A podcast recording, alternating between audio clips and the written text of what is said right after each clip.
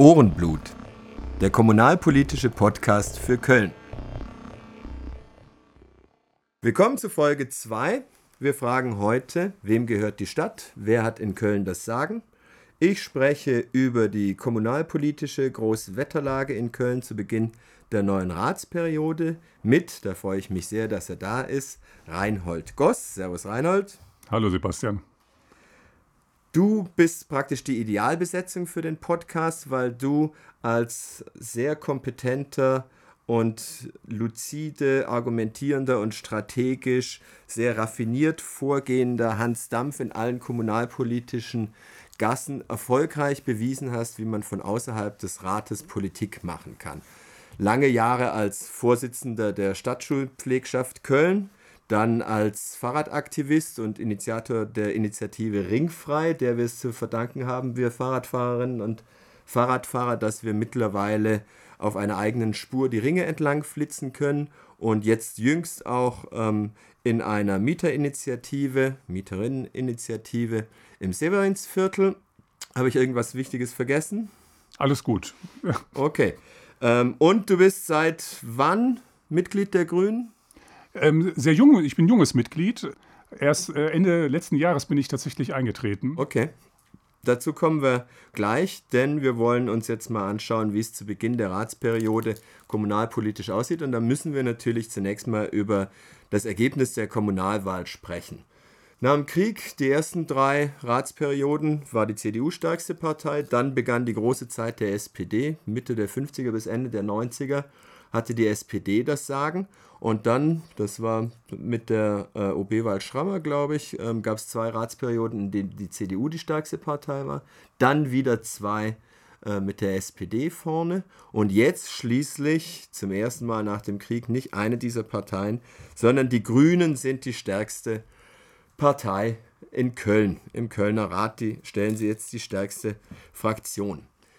Viele haben gerätselt, was das Geheimnis des Wahlerfolges ähm, ich habe schon zu Beginn der Corona-Krise gedacht, davon profitiert die Regierungspartei Union. Ähm, da ist mit Abstrichen mag das so sein. Und die Grünen können profitieren von dieser zivilgesellschaftlichen Solidarität, ähm, die da entsteht. Ich denke aber, ähm, da ist noch, da muss man noch genauer ähm, hinschauen. Meine These ist, dass die Grünen weniger dadurch überzeugen, dass sie auf alle aktuellen Fragen großartige Antworten hat. Also ein Beispiel ähm, dafür. Ich kann mich erinnern, dass, ich glaube, die Linke hat ähm, in der vergangenen Ratsperiode einen Antrag gestellt auf Ausstieg der Rheinenergie ähm, aus der Braunkohleverstromung im Kraftwerk Merkenich, ähm, Umrüstung auf Gas. Und die Grünen haben im Stadtrat dagegen gestimmt, ähm, weil dann die Gewinne der Rheinenergie reduziert worden wären, die ja wichtig ist für den Stadthaushalt, für die Quersubventionierung der KVB und so weiter. Das sind so Entscheidungen, die sind, sagen wir mal, machtpolitischer ähm, Natur. Da sollte man meinen, dass sowas die, die Basis verärgert. Deswegen ist meine These, dass es gar nicht so sehr um die richtigen Antworten geht, mit denen die Grünen überzeugen, sondern darum, dass sie als Ort wahrgenommen werden, an dem man vernünftig über alles sprechen kann. Dass sie im Prinzip ein Parlament im Parlament sind. Ähm, dass man weiß, da gibt es unterschiedliche Meinungen, entgegenwirkende Kräfte und am Schluss kommt ein Kompromiss raus, eine Kraftresultante, die in die richtige Richtung weist, ohne das Kind mit dem Bade auszuschützen. Teilst du da meine Einschätzung? Ja, in gewisser Weise trifft das, aber wie immer ist, sind das natürlich viele Facetten, die da zusammenkommen. Der Mainstream, der ist sicherlich grün, das kann man so sagen. Das ist auch ganz ähm, richtig und wichtig so. Ich glaube, viele, die jetzt in der Corona-Krise, Pandemie ähm, im Umland mal wandern gegangen sind, das vielleicht noch nicht gemacht haben vorher, die sind dann doch erstaunt, wie arg der Wald gebeutelt ist. Viele erleben auch jetzt, wie warm dieser November ist, wie wenig Niederschlag wir haben. Manche haben ja auch, das ist ja auch eine Bewegung, die gehört da mit dazu, die Schrebergartenkultur. Auch so eine Bewegung, die in den letzten Jahren im Prinzip mit den Grünen groß geworden ist oder umgedreht, wie auch immer man das bemessen möchte. Also da gibt es eine Form von Naturverbundenheit, das Imkern in der Stadt. Ähm, wir haben eine Diversität, die auf einmal in der Stadt größer ist als auf dem Land. Also deswegen muss man das auch wieder sehr genau, wir sprechen ja über Köln, auf die urbane Stadt ähm, uns angucken. Und ähm, man sieht ja auch in den Außenbereichen ist das bei den Grünen nicht ganz so toll. Ne? Also es ist wirklich so dieses städtische Milieu, was Grün wählt, was sich als aufgeklärt sieht und ähm, wo ja auch ähm, viele Kinder, meine eingeschlossen, die schon erwachsen sind, diesem Fridays for Future ähm, oder weiteren Bewegungen ganz stark äh, ja, mit dabei sind, sich engagieren. Und ich glaube, das zeigt das Ergebnis hier. Wir sind ja hier in Lindenthal, ähm, auch in Lindenthal, wo ja ein sensationelles grünes Ergebnis unerwartet, also das fand ich wirklich sehr erstaunlich, ähm, herausgekommen ist, dass da, glaube ich, die Jugend den Eltern Druck gemacht hat und die Eltern gesagt haben, na gut, dann wählen wir diesmal Grün. Gut, das war schon in der Europawahl, auch schon ab, hat sich das abgezeichnet. Aber ich glaube, viele Menschen haben die Zeichen der Zeit erkannt aber dann kommt schon dazu, dass das echte Lösung, also dass niemand auch so richtig Angst hat, in dem Wohlstand zu sagen, ich muss jetzt dann gleich morgen mein SUV oder irgendein Privileg zu Der fliegen aufzugeben. Effekt. Man kann weiter Daimler fahren, aber hat ein gutes Gewissen. Das ist doch ein Teil, glaube ich, von vielen, die ähm, das grüne Kreuz gesetzt haben, ja. Jetzt sind die Grünen in Köln so groß geworden, dass sie mittlerweile ein eigenes Gravitationsfeld entwickelt haben. Also die Wählergruppe Gut, ähm, die aus Deine Freunde hervorgegangen ist, die war ja schon im Haushaltsbündnis in der vergangenen Ratsperiode, ähm, aber durchaus auch mit grünen Themen. Also die haben dem Haushalt zugestimmt und als Kompensation dafür haben sie bekommen Subventionierung von Lastenfahrrädern, also ein rein grünes Thema. Ähm, dann sind jetzt neu im Rat die, die Klimafreunde die so etwas aktivistischer ähm, argumentieren. Und dann Volt, denke ich, muss man auch zum grünen Planeten rechnen. Noch pragmatischer ähm, als, die, als die Grünen. Ähm, wie würdest du die Positionierung dieser, dieser drei Satelliten einschätzen? Ja, das ist wirklich spannend und ich hatte bei einer Kreismitgliederversammlung, so heißen ja diese Parteiveranstaltungen, nur bei uns auch gesagt, dass mich das schon erstaunlich ist, dass eine Bündnispartei, so wie wir heißen, diese ähm, Gruppierungen nicht ähm, irgendwie integrieren, sondern dass die als Satelliten oder Monde, wie auch immer, kreiseln, ob immer um uns sei dahingestellt.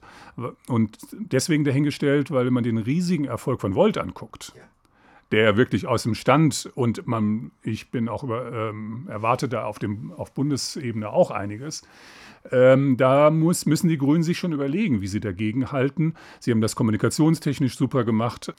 Tja, das ist erstaunlich. Und ich glaube, dass wir da auch nochmal in uns gehen müssen. Und ich jetzt als Person, ich als Reinhold, der als Initiativler ist, habe ähm, sehr gute Kontakte. Volt ist jetzt noch nicht so direkt, aber zu den anderen und pflege die auch. Ähm, ich denke, das gilt auch für viele Grüne, die ähm, im Rat sitzen. Und da gibt es ja auch freundschaftliche ähm, Beziehungen dazu. Das ist ja auch gut so. Aber ich glaube, es braucht auch diesen Pfeffer, ne, den ähm, die Klimafreude insbesondere machen. Und ähm, der andere Pfeffer, den jetzt Volt so reinbringt, ein bisschen wirtschaftsliberal, aber stark den europäischen Gedanken nach vorne bringt. Das finde ich ähm, sehr gut, gerade jetzt auch in der Pandemie. Ähm, kleiner Schwenk, also mich begeistert das sehr, dass ähm, wir so viele Menschen oder wenigstens einige Menschen aus ähm, Belgien oder Niederlanden aufnehmen können, weil wir die Kapazitäten haben. Das ist für mich auch Europa und das vertreten die ganz stark und das ähm, gefällt mir auch gut. Viele, die ich kenne aus dem ähm, politischen Köln, die haben die Wählerinnen kritisiert für die Wahl von Volt, weil sie gesagt haben, die wurden nur gewählt wegen der besten Wahlplakate.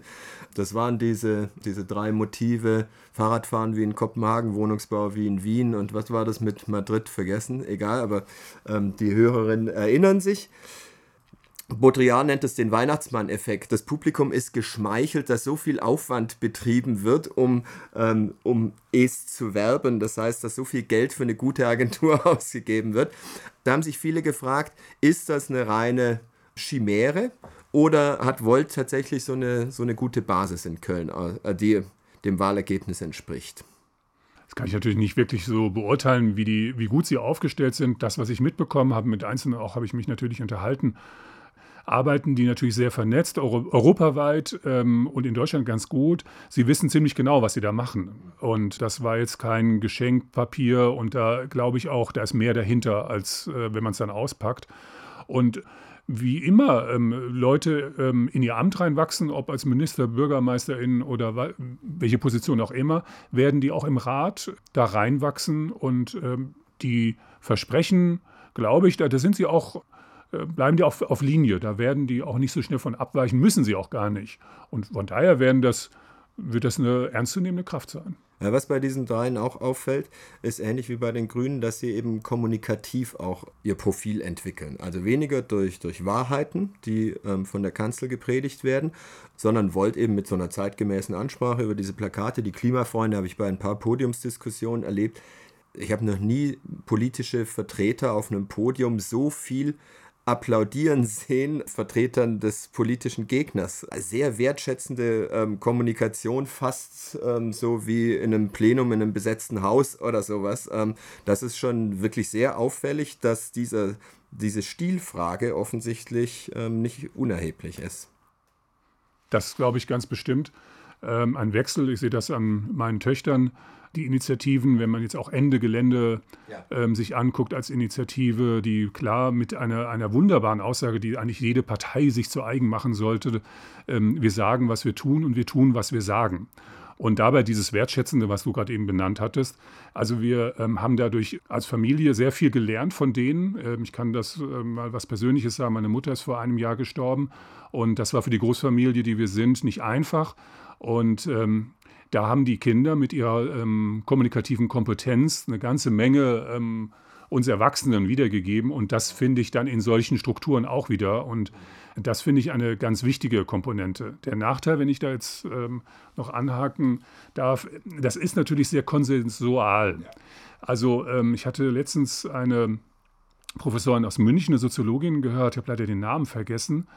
Ähm, die hat das noch ein bisschen näher untersucht und ähm, also Politik und den Diskurs über das Schärfen des eigenen Argumentes ist gar nicht mehr so angesagt, sondern man versucht, alle mitzunehmen. Das ist die, der neue Zeitgeist, das meine ich jetzt gar nicht negativ, das ist eine Entwicklung, wo wir ähm, Älteren ähm, auch zu knapsen haben und zu gucken, gucken müssen, wo es hingeht.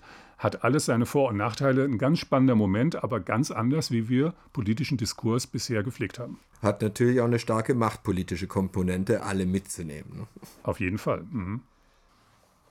Jetzt haben wir nicht nur, nicht nur diese ähm, drei kleinen neu, äh, also gut war schon im Rat, aber Klimafreunde und Volt neu, sondern die Partei, die ist eher ein Satellit der Linken. Das sind eigentlich ähm, linke Wählerinnen und Wähler, die sozusagen ähm, ja mit ihrem mit ihrer Performance, also die Partei mit ihrer Performance, die Linke ständig herausfordert, sich selbst zu korrigieren, sage ich mal und dazu noch Einzelvertreter ähm, und viele andere Fraktionen und Gruppen. Das heißt, wir haben jetzt insgesamt ähm, elf Gruppen, elf verschiedene Gruppen im Rat. Was wird das für die, das ist kein Parlament, aber was, was wird das für die parlamentarische ähm, Kultur im Rat bedeuten? Wenn sich alle elf zu jedem Tagesordnungspunkt zweimal melden, ähm, dann könnten das lange Sitzungen werden.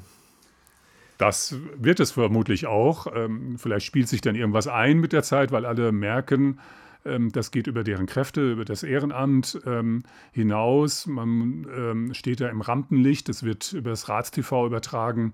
Äh, man möchte sich nicht blamieren. Und auf der anderen Seite müssen wir jetzt ganz konkrete Politik machen über die Pandemie, die ja nun wirklich schon auch mehr als herausfordernd ist. hinaus müssen wir so viele Dinge organisieren. Ist wirklich spannend ob der Rat ähm, eine Kraft entwickelt, ähm, wieder ähm, stärker noch zu, wieder zu, zu kommunalen Bodenhaftung zu kommen, sich zu erden, weil wir in der Vergangenheit doch erleben äh, konnten, dass wir, ja, wir haben diesen Haushalt wie ähm, das Saarland, aber sind keine Berufspolitiker und wären es aber gerne und halten auch entsprechende Reden. Aber ähm, das passt eigentlich nicht ganz zur Kommunalpolitik, das ist eher Landespolitik. Ja, ich kann mich gut erinnern, ich meine, es sind jetzt viele Neulinge im Rat und dann wird man auch grässliches Wort, viele Jungfernreden ähm, zu erwarten haben. Das heißt, am Anfang wird auf jeden Fall das ausgeschöpft werden, natürlich das Rederecht.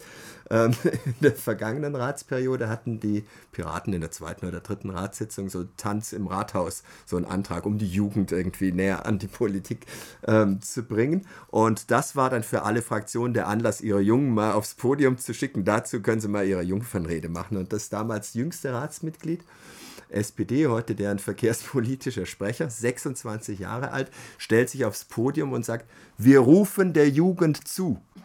Auch schön, ja. Mit 26. Das ist genau das, was du beschreibst. Das ist dann so ein berufspolitischer Gestus, der da, der da nicht hingehört. Aber man muss natürlich immer die Frage stellen, braucht Köln nicht Berufspolitiker? Ich meine, wir haben jetzt immer bei den ähm, paar Allesmachern in den einzelnen Fraktionen. Da häufen sich Ämter und Mandate, Aufsichtsratsmandate. Bernd Pettelkau hat, hat jede Menge ähm, davon. Ähm, die können das zeitlich irgendwie managen. Ähm, das heißt, die Macht konzentriert sich dann oder das, das äh, Herrschaftswissen konzentriert sich auf wenige ähm, Figuren. Und ab und zu hört man auch Töne in der Stadt, dass die, dass die Politik doch recht amateurhaft sei. Würdest du ein Berufsparlament begrüßen? Ja, also München hat das ja zum Beispiel. Ne? Ja. Und ähm, also es würde zumindest Gerechtigkeit äh, verschaffen. Ähm, nehmen wir mal bei den guten die Kollegin Syndikus, ähm, die als freie, freie Künstlerin erarbeitet im normalen bürgerlichen Leben und dadurch nicht sozial abgesichert ist. Oder wenn wieder durch diese Konstruktion und als kleine Gruppe haben sie natürlich nicht so große Chance, an die Fleischtöpfe der Aufsichtsräte zu kommen. Also die Menschen, die nicht verbeamtet sind oder fest angestellt sind und damit freigestellt werden können, die ähm, wird man sch schwer in der Politik finden. Und die bräuchten wir natürlich, um ähm, ein breites Spektrum zu haben. Und das würde dafür sprechen, dieses Münchner Modell äh, mal näher zu überdenken. Aber wir haben jetzt auch gerade gesehen, jetzt hat man über die Nebenkostenpauschalen, ähm, die ja ein bisschen erhöht wurden, beginnt natürlich in der etwas aufgeheizten Stimmung, die wir zurzeit haben, wieder, ja, da machen die Politiker sich die Taschen ja, klar, voll. Klar. Das ist natürlich eine üble Nummer. das ist ein Stundenlohn, ähm, der ist weit unter dem, dem Mindestlohn, äh, den du da verdienst als, als Kommunalpolitiker. Das ist natürlich totaler Quatsch. Ja. Also von daher müssen wir darüber nachdenken. Wir müssen aber dann vielleicht auch darüber nachdenken, den Rat zu verkleinern und eine Machtverschiebung durchzuführen das ist ja eine Entwicklung, wo die ähm, BürgermeisterInnen der letzten Wahlperiode auch schon ganz stark waren. Und da spreche ich jetzt die Bezirke an, mhm. dass wir die Bezirke wesentlich mehr stärken müssen bei 120.000, 130.000 Menschen, die die vertreten. Also eine Großstadt eigentlich. Da muss auch etwas mehr. Äh, ja, die fassen Beschlüsse, die einfach für die Tonne sind. Ne? Ja. Ähm, weil dann, also vor allem in der Innenstadt, ähm, wo ich bin, ähm, ist dann eben alles stadtweit wichtig und ähm, dann kann der Rat da immer überstimmen. Die haben natürlich auch kaum Budget und so weiter. Das muss dann natürlich, Kompetenzen müssen dann natürlich auch etatisiert ähm, werden, das ist klar. Rat verkleinern hieße aber auch näher an die 5%-Hürde ran, sozusagen. Ne? Ähm, das heißt, dann hätten so kleine wieder keine Chance. Ähm, Vorteil, Nachteil. Ja, es gibt ja verschiedene Modelle. Wenn man jetzt ähm, drüber nachdenkt, ähm, könnte man natürlich ähm, so Prozenthürden, die waren ja mal dann noch darunter, 3,5 oder so. Ne? Ähm, es gibt ja, ich meine, in Irland Systeme, wo dann Menschen zugelost werden, also wo die eine Hälfte gewählt wird. Wir müssen uns natürlich auch Gedanken machen, wie wir der Politikverdrossenheit diese und dieses politische Köln, ähm, was wir beide kennen gut, das ist doch sehr klein für eine Millionenstadt. Und äh, wenn man da sich so ein bisschen ein paar Jahre bewegt, kennt man eigentlich jeden und jeder kennt einen, ja. Und das ist natürlich auch nicht gut, um und das ist ja der Unterschied auch zur anderen, zur großen Politik äh, auf Land- oder Bundesebene. Wir müssen ja in kommunalen Entscheidungen schon ähm, nicht 50 plus 1 haben. Wir brauchen ähm, schon in Richtung von zwei Dritteln, also auf jeden Fall satte Mehrheiten, wenn wir ähm, uns über Veränderungen wie meinetwegen an den Ringen Gedanken machen. Da kann man nicht, kann sich nicht eine zufälligerweise entstandene Mehrheit gegenüber ähm, anderen durchsetzen. Gehen wir mal Richtung Eingemachtes. In der Stadt von Ruth und Wies ist jetzt grün dran. Was sind denn die strategischen Optionen deiner Partei? Also es, ähm, für mich wirkt es von außen so ein bisschen, als ob alle ein wenig auf Zeit spielen. Also sind noch alle Optionen offen. Grün-Schwarz ist das OB-Bündnis, also gemeinsame OB-Kandidatin Reker ist erneut Oberbürgermeisterin, böte sich an, das alte Haushaltsbündnis Grün und Schwarz fortzusetzen, vielleicht noch komfortablere Mehrheit schaffend Volt dazu oder irgendjemand anderen. Ich habe aber den Eindruck, dass das vielleicht kein Zufall ist, dass ähm, das noch nicht ganz klar ist, wohin die Reise geht, weil es ja ein paar wirklich schwierige Konfliktthemen ähm, gibt. Und man könnte sich ja vorstellen, dass diese Kühe vorher vom Eis geholt werden sollen. Also zum Beispiel der FC-Ausbau. Da liegen Grüne und CDU über Kreuz. Könnte ja sein, dass, dass die Grünen äh, mit so einem Thema nicht das Bündnis belasten wollen und dann einfach wegsehen, während CDU und ähm, SPD gemeinsam den Ausbau des Geisbockheims beschließen. Anderes Thema ist der Ost-West-Tunnel. Da gäbe es eine ähnliche Konstellation. Wenn man das sozusagen in Bündnisverhandlungen auskämpft, ähm, kann es sein, dass sich das Bündnis schon zerlegt, bevor es überhaupt gebildet wurde. Also, das kann ich mir so nicht vorstellen. Was, glaube ich, die Grünen strategisch ganz gut machen, ist, ähm, dass sie die Verhandlungen führen und selbst Menschen, die nahe an der Partei sind, ähm, wenig wissen und ja. dass man das wohl in einem vertrauensvollen und guten. Also nicht wie bei der SPD in, in der vergangenen Zeit. Ja, in der vergangenen Zeit. Ja, also man diskutiert ja wohl auch mit der SPD, was ich so höre. Und das ist schon mal, glaube ich, für alle, die daran in den Gesprächen beteiligt sind, wichtig, dass man da einen vertrauensvollen Basis, eine vertrauensvolle Basis hat. Ich kann mir nicht vorstellen, dass die beiden Themen, die du nanntest, FC und Ost-West-Bahn und insbesondere den FC, ähm, gerade auch hier in Lindenthal mit dem Ergebnis, dass man da ähm, sagt, so CDU, setzt du mal um, wir gucken weg. Das wird es nicht geben. Und ich glaube, ähm, auch bei der Ost-West-Bahn wird es das nicht geben. Das ist natürlich jetzt ein Unterfangen, war ja da auch mit den Linken äh, bei oben bleiben engagiert und bin immer noch der Meinung, dass wir das anders organisiert bekommen müssen aus verschiedensten Gründen, aber ist ja nicht heute das Thema. Da könnte es natürlich, man muss ja Kompromisse schließen, das gehört zur Politik dazu, ohne dass ich irgendetwas weiß, was herbeireden möchte, ich schon gar nicht, weil ähm, ich den Tunnel nicht haben möchte, könnte es natürlich auf einmal Kompromisse geben. Das, das kann passieren. Was wir jetzt wissen ist, die Sondierungs- äh, Verhandlungen, die Sondierungsverhandlungen, die laufen wohl noch bis ähm, kurz vor Weihnachten, vielleicht schon ein bisschen früher zu Ende. Aber ernsthaft mit den Kooperationsgesprächen wird das erst nächstes Jahr sein. Und das sehe ich auf der einen Seite auch ein bisschen bedenklich. Wir haben gerade eben ja schon darüber gesprochen, das Ehrenamt, das verlangt ja sehr, sehr viel ab ähm, von den neuen Ratsmitgliedern. Ich glaube, ähm, gerade jetzt auch mit Zoomen und so weiter und jemanden nicht so direkt ins Gesicht gucken zu können. Also, das ist schon echt Hochleistungssport, was die da betreiben müssen. Da möchte ich nicht in deren Haut stecken. Schauen wir mal, was da rauskommt. Ich glaube aber auch bei der CDU, ähm, auch da haben äh, Pettelkraut vier Kinder, glaube ich. Ähm, ich glaube, auch da kommt ihr so einfach ähm, mit einer klassischen CDU-Politik nicht mehr zu Hause am Frühstückstisch gut an. Sehr schön gesagt, ja. Du hast recht, es ist nicht Thema Ost-West-Tunnel, aber äh, ich möchte trotzdem nochmal kurz nachhaken. Obi Reka ist ja Verfechterin dieses Tunnels. Sie spricht ja immer von einer U-Bahn, ist natürlich keine U-Bahn, sondern eine unterirdische Straßenbahn. Das heißt, die können da nicht hin und her flitzen, wie sie wollen, sondern wenn die oberirdisch wird und eine Bahn an der roten Ampel steht, dann gibt es natürlich auch einen Rückstau. Ähm, das heißt, es ist für, für, die, ähm, für die Erhöhung des Fahrtakts und so weiter eigentlich Unfug.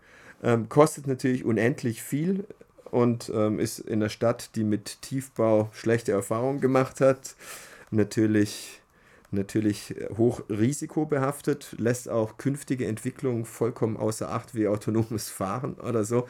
Aber du deutest jetzt schon an, dass es da vielleicht doch nur zu Kompromissen kommt. Ich meine, das Hauptmotiv, diesen Tunnel zu bauen, ist, dass es dafür Bundesförderung gibt, ne, die man noch abgreifen möchte. Das ist natürlich eine sehr kurzsichtige Form, finde ich, ähm, solche, solche Jahrhundertprojekte ähm, anzugehen. Ne? Also das, äh, da fehlen mir eigentlich die Worte. Da, da, stimme ich dir komplett zu. Also da sind wir äh, ganz eng beisammen. Ich wollte damit nur deutlich machen, äh, man muss natürlich in einer Kooperation muss es, wird es Kompromisse geben und es wird mhm. Kröten zu schlucken sein. Ich habe davon jetzt nichts Konkretes gehört. Okay. Ich wollte aber okay. einen Punkt nur dazu sagen ähm, und dir da nochmal beipflichten.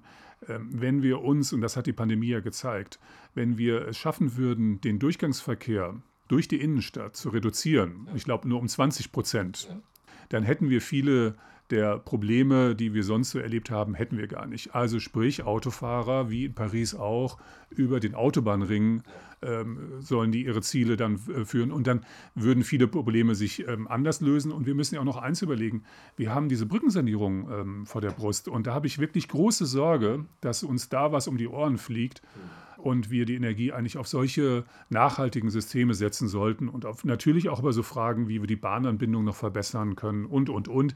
Also man könnte da kompensieren und ich hoffe nicht, dass das die Kröte wird, die auf einmal zu schlucken ist. Also ÖPNV werden wir sicher hier nochmal eine Extrasendung zu machen, aber jetzt sind wir schon im Prinzip mitten im Thema. nämlich was werden die großen politischen Fragen der, der nächsten Jahre sein. Und ähm, weil wir hier keine Sor journalistische äh, Sorgfalt walten lassen müssen, picken wir uns einfach trüffelschweintechnisch ein paar Themen heraus, bei denen du dich sehr gut und ich zumindest ein bisschen auskenne. Und wenn wir schon beim Verkehr sind, kommen wir zum Thema Radverkehr. Ich habe es schon gesagt, ähm, dir ist die Initiative Ringfrei zu verdanken, die, sagen wir mal, wieder erwarten eine Blaupause abgeben könnte für politische Einflussnahme aus der, aus der Stadtgesellschaft. Wärst du so lieb, mal ähm, einen kurzen Rückblick zu starten? Du hast mir mal erzählt, eigentlich hattest du äh, so wenig Hoffnung auf Erfolg dieser Initiative, dass du es eigentlich eher als Kunstprojekt angelegt hattest. Ja, war so, so ein Mix. Also man stand natürlich in der Kneipe und man äh, jammerte über vieles, ähm, unter anderem auch über den Radverkehr. Und dann passierte ähm, diese Aneinanderreihung von tödlichen Unfällen im Oktober 2015. Und das hatte mich schon bewegt, als Vater von zwei Kindern, die auch Rad fahren. Und da habe ich gedacht, wow, also und jetzt machen wir eine Demo. Ähm, und ich hatte der ADFC und die anderen Verkehrsverbände ähm, sehr ähm, emotional aufrührend auch organisiert und das hat auch viele mitgenommen. Aber das war es dann, ja. Und ähm, das wollte ich nicht stehen lassen. Und so ist das eigentlich mal entstanden. Ich war da mit der Szene gar nicht so verhaftet. Und so ein bisschen ähm, war dann das, was du sagtest, ähm, natürlich auch ein, ja, ein Kunstprojekt, wo ich dachte, na, jetzt probieren wir doch mal aus. Wo, wo ist denn jetzt die Grenzen der Mitwirkung? Also das, was man am Kneipentisch da so immer mit hätte, könnte und die machen es ja doch nicht. Und Ziel ähm, war, die Politik sich winden zu sehen, oder? Ach, ich hatte da gar nicht, äh, weil ich ähm, zwar, zwar damals ja schon Vorsitzender der Stadtschulpflegschaft und damit auch Teil des Schulausschusses. Ich kannte ja Politik und auch Prozesse, aber das habe ich mir letztendlich so als großen Prozess wie fünf Jahre so nicht vorgestellt. Ähm, aber ja, winden würde ich jetzt gar nicht so sagen, sondern ich, vielleicht kann man mit einem anderen Drive die Sache mal anders angehen und äh, nach vorne bringen. Und da kamen ja auch wirklich tolle Leute da zusammen. Ähm, der Hans-Günther Grave, der damals diesen großen Natuzzi-Store hatte und der sagte mir, den musst du anrufen. Und ich rief den an und der sagte zu allem Ja. Und ich sagte, mit wem spreche ich hier eigentlich? Und ähm, ja, und, und das sind auch andere Menschen. Das ist auch der ADAC, Roman Suthold, zu dem ich ein, ein gutes Verhältnis habe. ADAC. ADAC, genau. Wo auch die, die auch gesagt haben: Mensch, überleg doch mal in Bereichen, wo ich gesagt Tempo 20 haben wir gar nicht gefordert, aber wir haben darüber gesprochen. Also es kamen auf einmal Leute zusammen, die IRK und die ganzen Parteien. Und wir sind ja dann irgendwann auch mit allen Parteien Rad gefahren, was ein unheimlich toller Moment war. Und das waren so Dinge, wo man merkte, ah, man fährt, bewegt sich durch die Stadt, ob zu Fuß oder in dem Fall mit dem Fahrrad.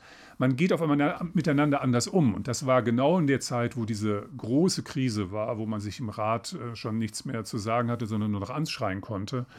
Und das tat doch irgendwie allen gut. Uns natürlich auch, dass wir waren da auf einer kleinen Welle natürlich damit auch. Und das hat so ein bisschen gepasst. Und äh, ein es war auch so ein Moment, wo ich manchmal zu meiner Frau sagte, ja, da schreibt einer ein Drehbuch, was ich nicht schreiben konnte. Das konnten so banale Sachen sein, dass die Verwaltung eine Kreuzung ähm, in der Nähe des Hanserings äh, konzipierte, die einfach furchtbar war und wir nannten sie das ähm, Schnittmuster des Grauens und da klappte nichts und man konnte tatsächlich eskalieren. Man kann sich über den Wert von Eskalation gerade heute unterhalten, aber es passte manchmal. Aber auch die positiven Dinge passten, wie natürlich dann, dass wir ähm, nicht nur nominiert wurden, sondern den Deutschen Fahrradpreis gewannen. Das sind jetzt mal so ein paar Facetten. Aber es ist natürlich auch die immense Kraft, die aus dem ADFC, aus der ähm, Radgruppe gekommen ist. Also da waren schon ganz viele Teilväter, Mütter dieses Erfolgs und auch die BV. Und das fand ich auch ziemlich klasse ich habe mein Kreuzchen früher auch nur gemacht, in, ja, bei Grüns, ja, ähm, und wusste, kannte Antje Kossebeck oder Andreas Hubke, aber was diese BV tatsächlich zu Kamellen hat, das wusste ich im Detail nicht und ähm, da ist eine große Verbundenheit auch daraus entstanden. Verstehe. Kannst du vielleicht noch die Abschnitte ähm, eurer, eurer Erfolge, also wie weit das jetzt umgesetzt wurde, referieren? Ja, also der, die, die erste große Forderung war ja diese Aufhebung der Benutzungspflicht. Ja. Ähm, die in, in, weitesten Teilen ähm, jetzt auch ähm, durchgezogen ist. Da hatte sich dann ähm, der Amtsleiter ja dann ein bisschen aus dem Fenster gelehnt äh, zum Schrecken aller und hat gesagt, im halben Jahr haben wir das alles geregelt. Das hat ein bisschen länger gedauert, aber wir sind in, ähm, das war ein ganz wichtiger Punkt, wir sind äh, dann in, in, Arbeitsgespräche gekommen und haben dann ähm, auch zum Teil sehr hart diskutiert. Ähm, und daraus ähm, ist dann die Pilotstrecke gekommen, die jeder vom Zülpicher bis zur Lindenstraße, da in die Höhe ungefähr dazu kam. Dann war am Hansaring die Tempo 30, die erste Tempo 30 Zone. Das waren dann immer so kleine ähm, Häppchen, wo viele gesagt haben, das ist doch kein Konzept. Ja, es war kein durchgehendes Konzept. Es lag natürlich immer an unseren vielfältigen Themen, die wir haben. Alte Ampeln, die erst ausgewechselt werden mussten und, und, und. Ja, und dann kamen so die Stücke, die jetzt vielleicht die, die Leute auch selbstbewusst, äh, selber bewusst äh, wahrgenommen haben, zuletzt ähm, das Stück da am, vom Barbarossa-Platz bis, zum, bis zu Zülpicher, was sehr gelungen äh, ist. Auf der Gegenseite auch. Da hatte ich nochmal eine ähm, Initiative von mir aus über Ring frei nochmal in die Bezirksvertretung reingegeben. Das sage ich deswegen, weil Leute, die ihr zuhört, wenn ihr ernsthafte Ideen habt, besprecht das mit ähm, den Menschen, die ihr kennt und mit den Parteien, denen ihr nahesteht, aber auch mit den anderen und bringt das ein. Es ist nicht so, dass wir ähm, hier nicht mitgestalten könnten. Das ähm, war auch in der ersten Folge, ähm, hatte ich ähm, drei Kollegen aus dem Nachtleben zu Gast. Das war auch ähm, deren Botschaft, ähm, dass die Politik auch Ansprechpartner braucht. Ne? Die können sich auch selbst was ausdenken, aber die müssen auch angesprochen werden tatsächlich. Genau, und die tun das dann auch gerne und wenn sie merken, das ist verlässlich, und da ist auch eine gewisse Kompetenz, ähm, dann kommt, ist es nicht eine Einbahnstraße, auf gar keinen Fall. Also, ähm, und das muss man wirklich allen ähm, Vertretern der letzten Wahlperiode und auch den, den neuen ähm, wirklich sagen, das war ein sehr ernsthaftes Ringen und das ähm, hat auch viel Zeit den, den äh, Abgeordneten gekostet. Also es war jetzt nicht mal eben so. Dann kommen wir jetzt mal zu den, zu den offenen Fragen beim Thema Radverkehr. Also ich bin wie du begeisterter Rennradfahrer und ich bin ein sehr, sehr auf, auf Harmonie im Straßenverkehr bedacht. Meine einzigen Feinde sind LKWs, Busse, Autos, andere Fahrradfahrer, Motorradfahrer, Kinderwagen, Rollatoren, Fußgänger. Sonst komme ich mit allen gut klar. Also es gibt eine Flächenkonkurrenz. Ne? Ähm, und es geht nicht mehr Rad ohne weniger Auto. Das ist vollkommen klar. Und es gibt eben auch bestimmte Engpässe Ost-West-Verbindung. Ne? Die Hohenzollernbrücke ist eine Zumutung. Ähm, ja. Stell dir vor, du arbeitest auf der einen Seite und gehst mittags nach Hause. Wenn du das Rad schöbelst, dann ähm, würdest du eine Stunde am Tag auf dieser verdammten Brücke zubringen. Was sind die, was sind die großen Themen ähm, in der Rad-Community, die jetzt noch offen sind? Also Radwegenetz, Radwegezustand, äh, Radwegebenutzungspflicht, Kennzeichnung und so weiter von Parkhäusern ist die Rede.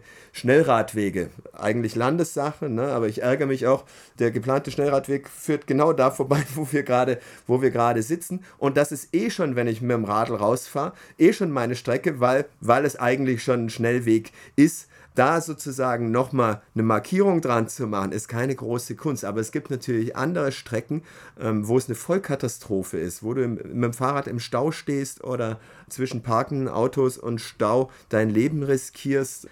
Was sind für dich die zentralen Forderungen aktuell? Ja, ganz kleiner Schwenk. Wir haben jetzt schon Stau auf den Ringen, da wo es ausgebaut ist. Ja. Und man kommt äh, manchmal gar nicht bei einer Grünphase rüber, weil so viele Radfahrer unterwegs sind. Das ist ja auch mal toll zu sehen. Ähm, und wenn wir rausgucken, hat das ja was Schönes und was äh, Negatives, dass wir die ganze Zeit so gutes, trockenes Wetter haben. Man konnte die ganze Zeit im Prinzip durchwegs Rad fahren. Ja, also was müssen wir machen? Also wir haben ja eigentlich ganz gute Konzepte. Ähm, das Radverkehrskonzept Innenstadt, ähm, das ist natürlich nur ein Bruchteil dessen äh, umgesetzt worden, was wir eigentlich vorhaben. Und wir müssen wesentlich schneller werden.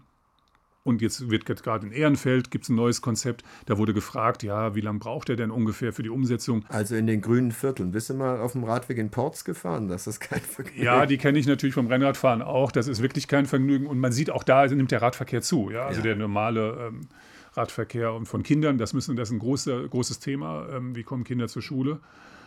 Also das sind so Punkte. Ähm, also auf der einen Seite machen wir Konzeptionen, die sind viel zu lange angelehnt. Äh, und ausgelegt.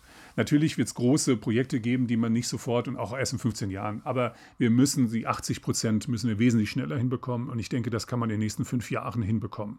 Dafür müssen wir ähm, bereit sein, Geld auszugeben, Strukturen zu verändern, mehr Menschen beim Fahrradbeauftragten ansiedeln oder auch noch anders umgehen. Und da gibt es dann so Beispiele wie in Porz oder mir fällt jetzt gerade dieser ähm, Radweg nach Bergisch Gladbach an. Mhm. Da haben eine Gruppe von Menschen und haben dann schon geplant. Und ich bin der Meinung, wir brauchen hier eine andere Form von Bürgerbeteiligung. Wir könnten tatsächlich sagen, wir hatten ja mal den Bürgerhaushalt. Wir geben so eine Initiative, die auch gezeigt hat, ähnlich wie Ringfrei, wie kraftvoll die arbeiten kann und wie nachhaltig die auch denkt. Wir geben dem mal 50.000 Euro, ich sage jetzt mal eine Summe, darüber kann man sich mal genauer unterhalten. Die geben wir da rein und darüber können die dann Planer beauftragen. Und man macht eine Zieldefinition und dann sagt man, und eine Zeit natürlich, ähm, was man daraus ähm, bekommen möchte. Und dann gucken wir mal, ob wir ähm, nicht Bürger auch so etwas planen können. Ich weiß, das fällt der Verwaltung sehr schwer. Wir kennen das aus der Wissenschaft. Wir sind ja hier im Uni-Gefilde.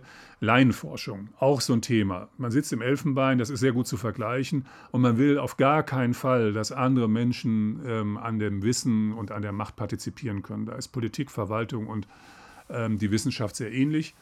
Die Wissenschaft ist da noch wesentlich offener. Aber da müssen wir dran. Wir müssen mehr partizipative ähm, Systeme entwickeln. Und ich glaube, dass wir diese Aufgabe nur partizipativ gestemmt bekommen, weil sonst sind wir wirklich noch 15 Jahre dran. Und dann erleben wir dann Situationen wie hier am Gürtel, ähm, wo dann Kinder, weil die Bahn ja in der Mitte da lang geführt wird, äh, bei Grün losfahren und ähm, weil das so ein großer Pulk ist und die Bahn kommt, dass sie dann auf der einen Fahrbahnhälfte stehen bleiben. Das ist noch keine Lösung. Und alle Menschen fahren gerne, wenn wir es wieder dürfen, nach Holland und sagen, wie schön und wie entspannt man da Rad fahren kann. Das könnten wir in Köln auch. Wir müssten es jetzt nur mal umsetzen. Bin mir nicht ganz sicher, ob ich da ganz bei dir bin, wie weit diese Partizipation geht, denn du sagst Zielvorgabe definieren. Dazu gehört natürlich auch Zielkonflikte auszutragen. Und das ist natürlich eine eminent politische Frage. Da, also wenn man parlamentarisch Politik repräsentativ treibt, dann, dann muss das auch sozusagen, das ist dann die demokratischste Form in meinen Augen, das dann auch in der Politik zu entscheiden. Also zum Beispiel muss man dem Auto wehtun.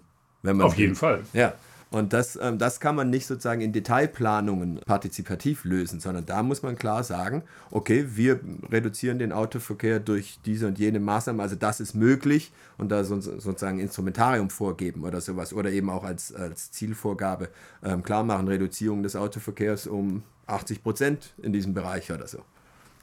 Ja, es gab ja, glaube ich, von den Linken gab es ja einen, einen Antrag, ähm, das Verringern der Parkplätze im Seitenbereich um 10 Prozent pro Jahr. Es gab jetzt mal eine Nachfrage, glaube auch von euch angeregt. Ähm, ja, mehr schlecht als recht. Ja, da hat man wohl jede irgendwo, der wenn mal Parkplatz, der mal weggefallen ist, da reingerechnet. Aber das müssen klare Aussagen werden. Und ähm, ich habe mich jetzt, ähm, ich wohne ja am Ubia-Ring und viele kennen das Stollwerkgelände. Wenn man da mal ein bisschen spazieren geht, lohnt sich auch, ähm, dann stellt man fest, dass das ganze Stollwerkgelände, also was da neu bebaut, mit Wohnbebauung äh, versehen wurde, ist komplett mit Tiefgaragen versehen. Also wir haben eine Menge an Tiefgaragen. Wir bräuchten jetzt mal, um solche Zielvorgaben zu definieren, endlich mal ein Kataster über private und sehr öffentliche richtig, Tiefgaragen oder überhaupt ja, Parksysteme. Ja. Man, man spricht immer von 450.000 Parkplätzen oder sowas in der Stadt und da sind eben, was weiß ich, ähm, bei der IHK. Ähm, da ist eine siebenstöckige ja. Tiefgarage. Ähm, das ist für die Bankangestellten da in der, in der Gegend, für die IHK. Kein Mensch weiß, ähm, wie viele Parkplätze da sind. Wäre das öffentlich zugänglich, wäre es viel entspannter.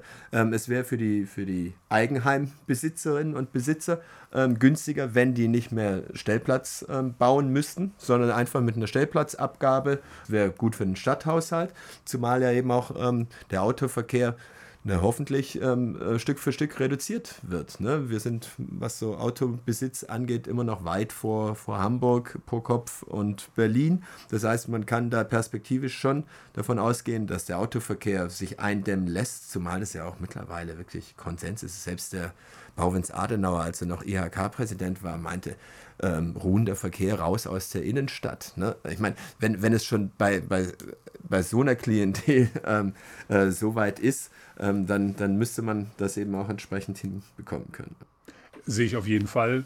das ist tatsächlich so ein, so ein Wollen. Und wir müssen natürlich auch ganz klar mit Blick auf die Klimaziele, die wir 2030 erreichen wollen, also morgen, jetzt mal ähm, was machen. Und wenn ich mir angucke, dass wir auf der einen Seite über Flottenverbräuche bei den Automobilherstellern reden, sollten wir mal diese Flottenbetrachtung auf die Stadt drüber legen und dann werden wir feststellen, wir sind ja SUV-Welt oder deutscher mhm. Meister oder sind wir mhm. mit München sehr nah zusammen.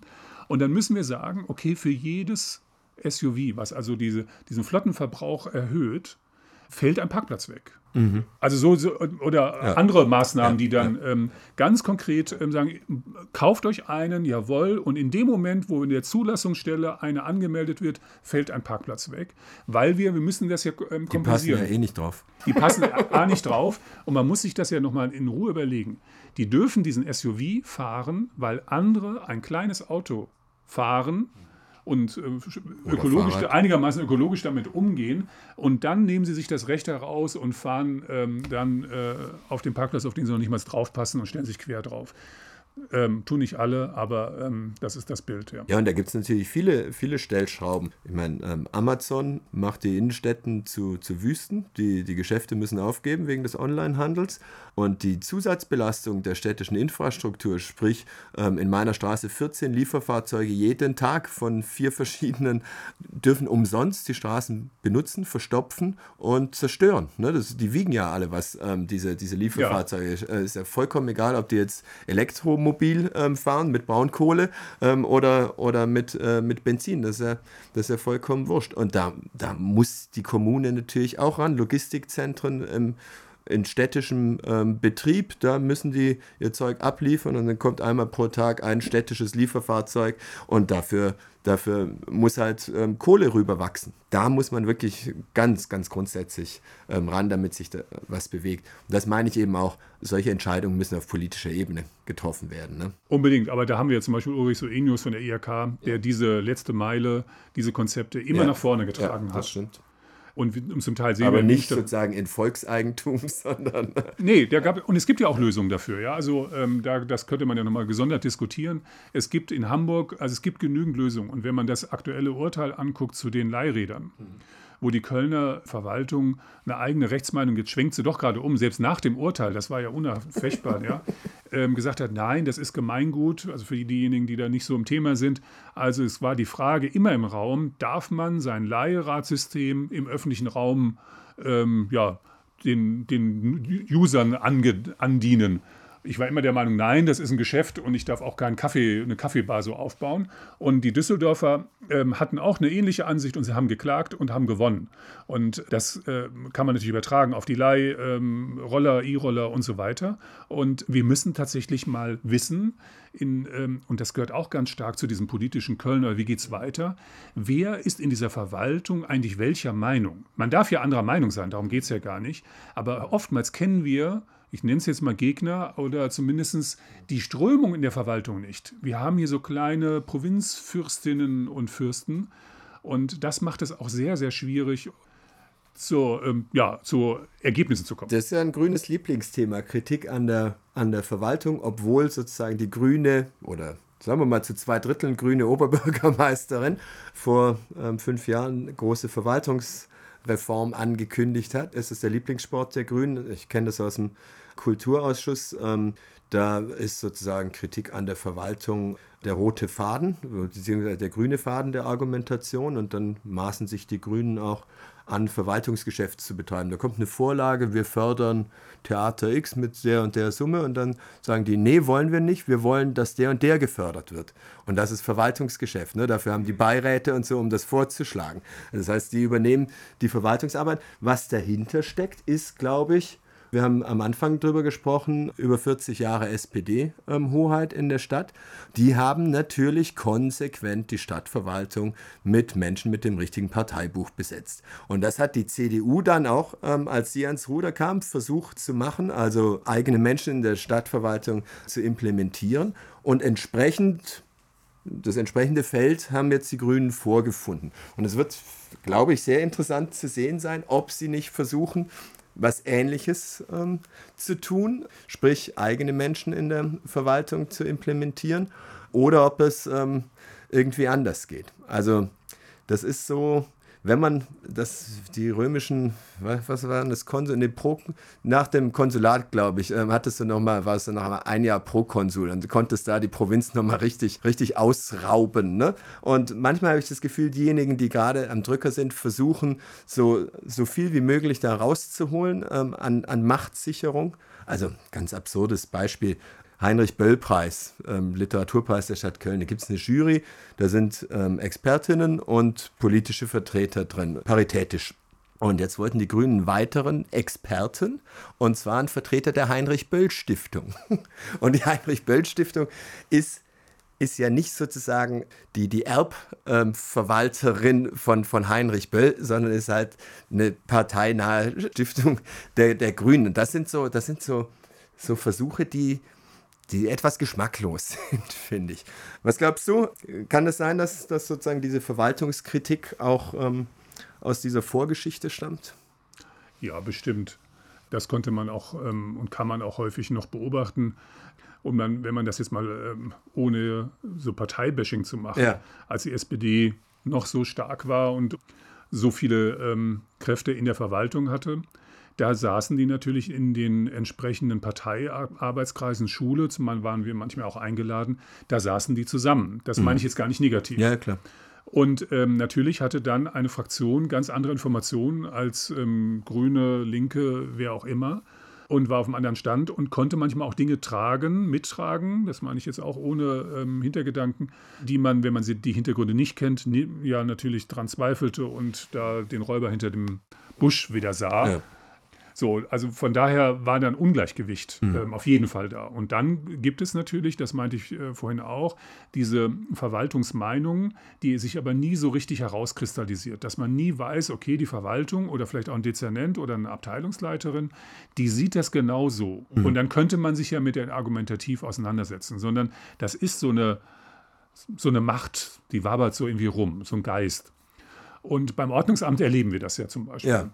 Das Ordnungsamt, das wäre für, für mich sehr wichtig, dass die Grünen zumindest, ähm, dass wir da Druck drauf bekommen und klare Aussagen bekommen. Eine Verkehrswende wird nur klappen, wenn dieses Ordnungsamt, diesem Wildwuchs, den wir und da können die Kölner, sollen sich mal die Statistiken angucken, da sind wir ganz, ganz weit vorne im negativen Sinne, was den Runenverkehr, was die Rotlichtverstöße oder Geschwindigkeitsübertretungen betrifft, dass selbst die Polizei Druck macht auf die Verwaltung. Und immer wieder heißt es, ja, nee, wir haben zwar hier ein Halteverbot ausgeschrieben, aber da vorne darfst du dann doch parken. Also das sind so äh, kölsche Lösungen. Ja. Ich glaube, da müssen wir uns von entfernen. Ja. Und das gehört dazu und deswegen kann ich schon verstehen, das gibt es in anderen Bereichen auch, dass man sagt, wir müssen eigene Leute reinbringen, wobei äh, das wirklich ein mehr als zweischneidiges Schwert ist. Letztendlich müssen wir, das, was du vorhin sagtest, wir müssen dahin kommen, dass die Verwaltung ihr Verwaltungsgeschäft macht und dass nicht eine, ein Reinhold Goss als Initiativler oder ein Parteivertreter den diktiert, wie rum jetzt da die Kreuzung auszulegen ist. Sehe ich auch so. Schön, dann machen wir mal ähm, einen Haken an den Radverkehr. Also kein, kein Check, da ist vieles offen, aber, ähm, aber für jetzt. Was uns beide auch verbindet, ist Thema Schulpolitik. Ich bin Lehrer. Du bist jahrelang Mitglied, Vorsitzender, glaube ich auch, ne, der Stadtschulpflegschaft gewesen und äh, warst ein würdiger Gegner, sagen wir mal, für die Schulverwaltung und die Schulpolitik. Ähm, kannst du mal äh, im Rückblick sagen, welche, welche Themen damals heute immer noch nicht gelöst sind? Oh ja, da wüssten sicherlich die ZuhörerInnen ähm, viel zu erzählen, die zumindest Kinder oder die im Schulbetrieb sind wie du. Also ich kann mal eben ganz kurz sagen, was uns gelungen ist und da bin, das finde ich ganz wichtig. Wir haben eine Stadtschulpflichtschaftschaft auf die Beine gestellt. Es gab schon vorher Versuche, aber wir waren dann auf einmal alle zusammen, alle Schulformen zusammen. Das hat es vorher nicht gegeben. Insbesondere diese Reibereien zwischen Gesamtschulen und Gymnasien. Das haben wir ähm, hinbekommen. Und das hat es vorher so ähm, tatsächlich nicht gegeben. Ähm, wir hatten durch meine Vorgängerin initiiert ähm, dann ähm, auch diesen Sitz im Schulausschuss. Das war auch super mit den SchülerInnen, mit der Bezirksschülerinnenschaft. Das hat, war schon mal eine neue Qualität, das muss man wirklich sagen. Hat es aber auch die Arbeit nicht einfacher gemacht, weil man musste sich jetzt auf diese Ausschusssitzung vorbereiten und ähm, es wurde dadurch mehrdimensionaler. Ähm, ja, was ist alles nicht passiert? Also man muss ja sehen, in diesem ja, Wahnsinnsthema für und wirklich belastend. Also da rufen mich ja auch Eltern an, zum Teil selber Lehrer, wo die Kinder da nicht an die Schule kommen. Und das ist ja wirklich für eine Familie schlimm. Ähm, das meine ich, also kann ich echt mitfühlen. Wir haben ein großes Problem gehabt, dass wir noch kurz, da war ich schon im Amt, da ging man noch davon aus, dass wir zurückgehende Bevölkerungszahlen in ja. Köln hatten. Ja. Nicht nur in Köln aber in den Großstädten. Ja. Und ähm, die Zahlen divergierten. Die Kölner hatten noch größere Rückgänge mhm. als das Land prognostiziert. Mhm. Und das ging alles gerechnet. in die. Genau. Mhm. So, und ähm, jetzt ging das dann auf einmal ab und niemand ähm, sah das kommen. Oder ich, das habe ich auch nie verstanden. Das würde mich in der Rückschau wirklich mal interessieren. Wie kam es dazu? Und wie, wie können wir jetzt den neuen Prognosen denn vertrauen? Also, was war denn der Fehler? Ist nie so richtig aufgelöst worden. Und das hat natürlich zu vielen Problemen geführt. Und ähm, dann kam, wie das immer ist, eine Gemengelage. Die, die ähm, Gebäudewirtschaft, die runtergewirtschaftet war. Ähm, Private die, Rechtsform statt wie früher eine amtliche Bauverwaltung. Genau, da bin ich bei solchen Sachen gar nicht so tief drin, obwohl wir uns da, glaube ich, inhaltlich gar nicht, mhm. ähm, gar nicht so entfernt sind. Aber ich bin jetzt wirklich ähm, nicht so drin, wo ich, dass ich das so beurteilen kann. Was ich ähm, ähm aus der Gebäudewirtschaft höre, dass sie immerhin in den letzten ähm, Jahr, ich glaube, 250 Menschen eingestellt haben, neu eingestellt haben. Das ist schon rekordverdächtig. Also da bewegt sich etwas. Ja, sie aber, finden aber tatsächlich wenige, weil natürlich bei dem jetzt Bauboom der letzten Jahre sind natürlich alle äh, in der Privatwirtschaft viel besser bedient. Äh, das stimmt, ja, ja. Klar. Aber dieses Aufbauen von um, um 250 Leute in so kurzer Zeit ist mal wirklich eine Leistung. Ähm, es sind jetzt wirklich einige Pakete auf den Weg gebracht worden. Allerdings, und da stimme ich den Linken auch komplett zu, diese ähm, privaten Partnerschaftsprojekten, ÖPP und wie sie auch immer heißen, finde ich ganz, ganz dramatisch. Und was das für die Kinder, die heute in die Schule gehen und dann morgen die Steuern zahlen ähm, werden, bedeutet, das werden wir noch ähm, zu diskutieren haben. Ich sehe das sehr, sehr kritisch, aber wenn wir mal davon auch weggehen, ähm, was wir mit angestoßen haben, war, dass ähm, der Herr Schweppe, ehemaliger Baudezernent, aus München dann mal hierher kam und ähm, erklärte, und das hat er wohl schon öfters gemacht der, bei der, der Stadt, ähm, wie man aus dieser Misere rauskommt. Weil mhm. wir waren ja nicht die, oder sind nicht die einzige ja. Stadt, Frankfurt, alle Großstädte ja. haben eine ähnliche ähm, Biografie. Und äh, ähnlich wie beim Radverkehr, ähm, da gibt es doch Überschneidungen, äh, merkt man es, man kann es antizipieren, man haben ja alle sind hier Fußball äh, begeistert. Also man müsste eigentlich sehen, ähm, wohin der Pass jetzt gehen müsste und alle gucken zu und machen es dann doch nicht mhm. ähm, und verlieren sich im Klein-Klein. Und das ist, glaube ich, eine weitere Komponente, wo wir vielleicht ein bisschen was angestoßen haben, dass die Politik sieht, sie muss sich jetzt weiter bewegen. Aber dieses Verlassen auf ähm, Großinvestoren, nichts anderes sind es ja, kann nicht die Lösung sein für eine nachhaltige Schul- Entwicklung und die Kommune ist ja eigentlich nur für das Gebäude und für Internet und sowas zuständig. Zum Thema Großinvestoren kommen wir gleich nochmal, wenn wir über ähm, Wohnen sprechen. Aber natürlich ist es so, wir bräuchten eigentlich eine Bauverwaltung, die selber planen, selber bauen kann, damit man den, das ganze Problem mit den öffentlichen Ausschreibungen nicht hat. Es wird immer billig unter Kostendeckung angeboten bei den Ausschreibungen. Dann kriegt der, der Billigste den Zuschlag, der fuscht um dann mit Nachträgen endlich sein Geld ähm, zu bekommen. Ähm, und das ist bei, in allen Bereichen im, im Schulbau. Ähm, wir müssen vielleicht dazu sagen, Schule ist natürlich Ländersache, aber ähm, die Kommune ist zuständig für die Schulbauten, für die Schulausstattung, auch für, ähm, für die Planung, welche Schulart ähm, gebaut wird. Wir haben einen Administrator bei uns in der Schule. Wir haben 30 ähm, Rechner in der Schule und da funktionieren permanent vier bis alle nicht. Und der kommt ständig und schreibt neue Rechnungen. Ne? Also ich glaube, ein begabter Laie kann 30 Rechner problemlos administrieren. Das, ähm, ich will da niemandem irgendwie niemandem was, was unterstellen, aber es, es hat schon einen Geruch, finde ich. Und genauso ist es natürlich bei, bei den Bauten, bei den Bauten auch. Digitalisierung, jetzt das große Thema, ne? Distanzlernen, Digitalisierung wie kurzsichtig da aber auch die Schulverwaltung ist, muss ich sagen. Da geht es ja nicht nur darum, Geräte zu beschaffen oder so.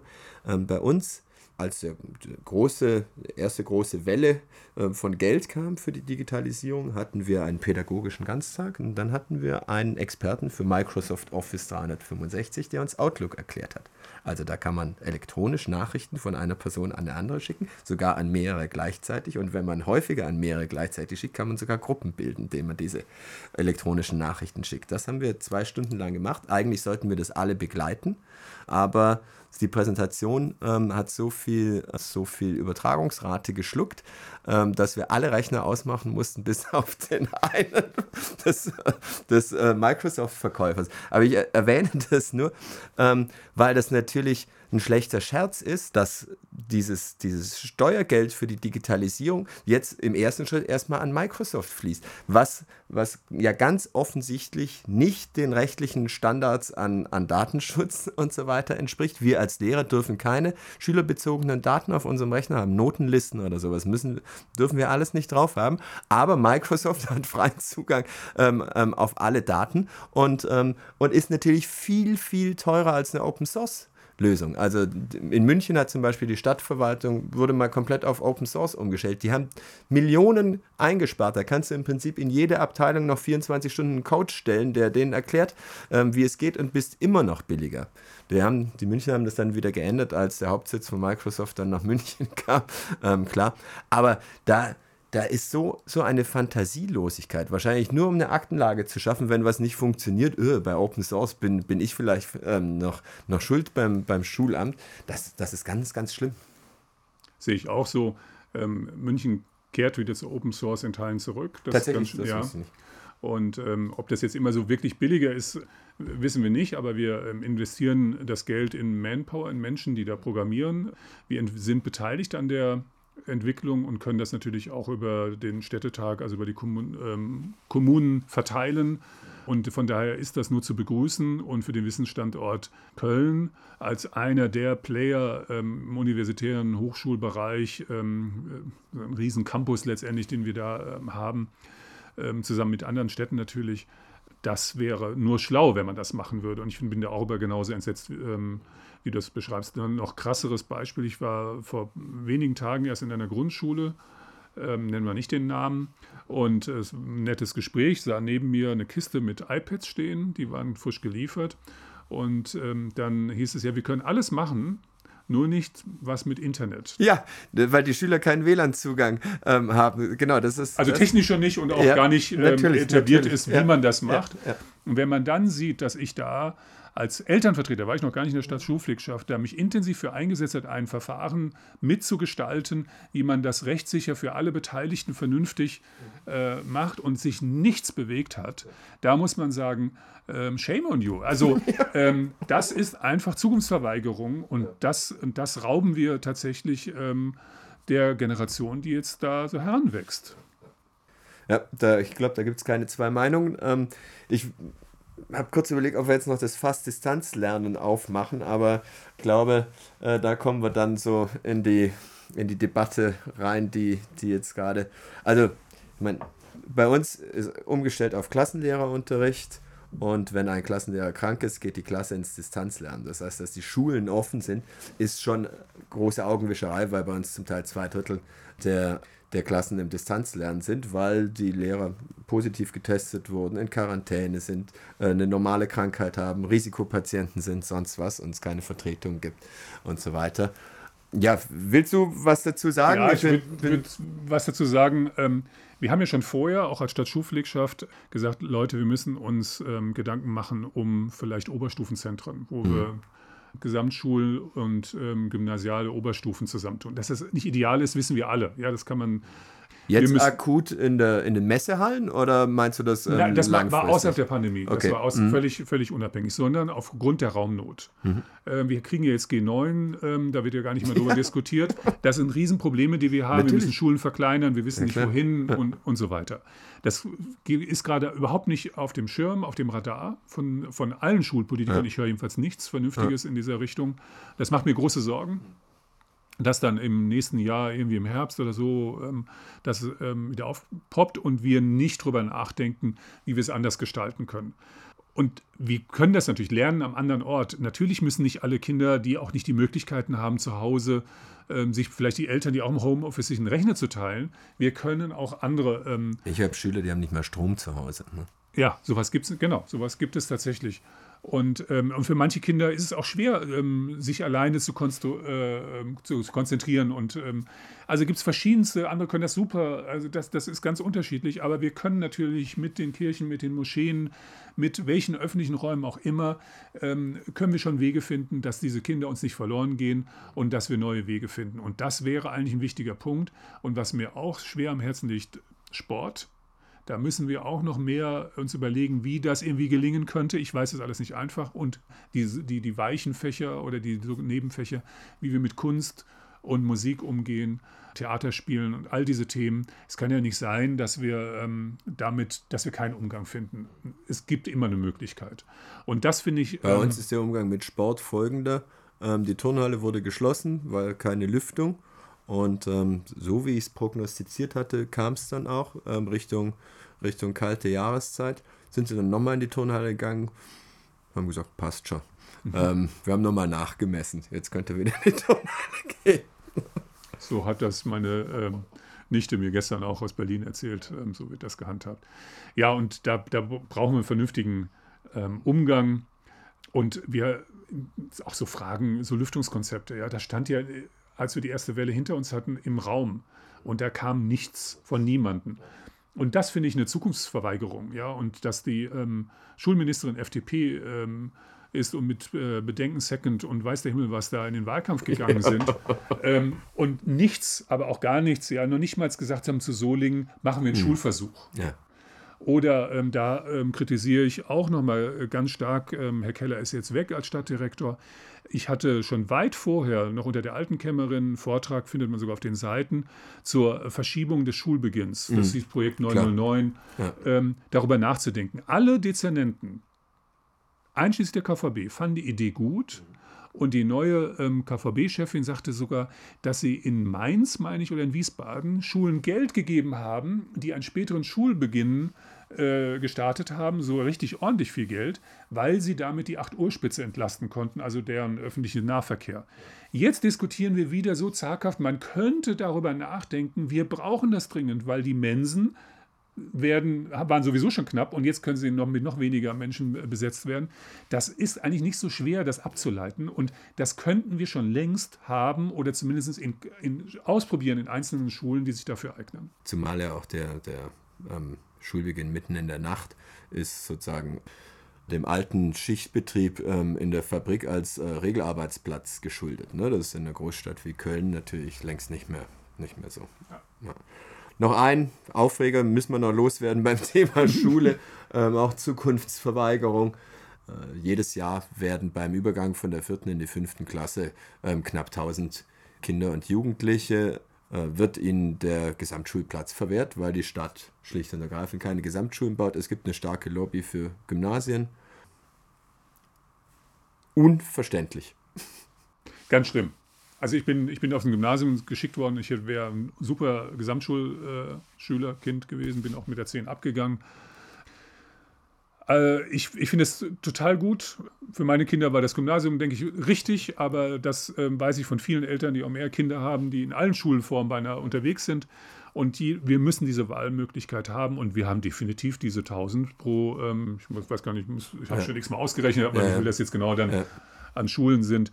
Ähm, das ist einfach armselig und die Diskussion in Rondorf, ähm, wo ich niemanden kenne, also so gut wie niemanden, und die war dann so mächtig, das durchzudrücken. Ich kenne konservative Schulleiter. Ich, in, der, in der ganzen Bezirk Rodenkirchen kenne ich keinen Schulleiter, der sich gegen die Gesamtschule Rondorf ausgesprochen hätte. Von den Eltern nicht. Und da sind beileibe keine ähm, grünen, links äh, versifften Wähler dabei gewesen. Also das fand ich wirklich sehr, sehr erschreckend und ich hoffe, dass diese Entscheidung nochmal gedreht wird. Aber es ist nur ein Tropfen auf den heißen Stein, ist ja nur eine Schule, wir brauchen mehr. So ist es. Gut, ähm, ich gucke mal auf die Uhr. Dann gehen wir mal zum, zum dritten Schwerpunkt. Wohnen. Ähm, jeder zweite Kölner, nahezu 46 Prozent oder sowas, hat Anspruch auf einen Wohnberechtigungsschein. Sprich, hat eigentlich Anspruch auf eine Sozialwohnung.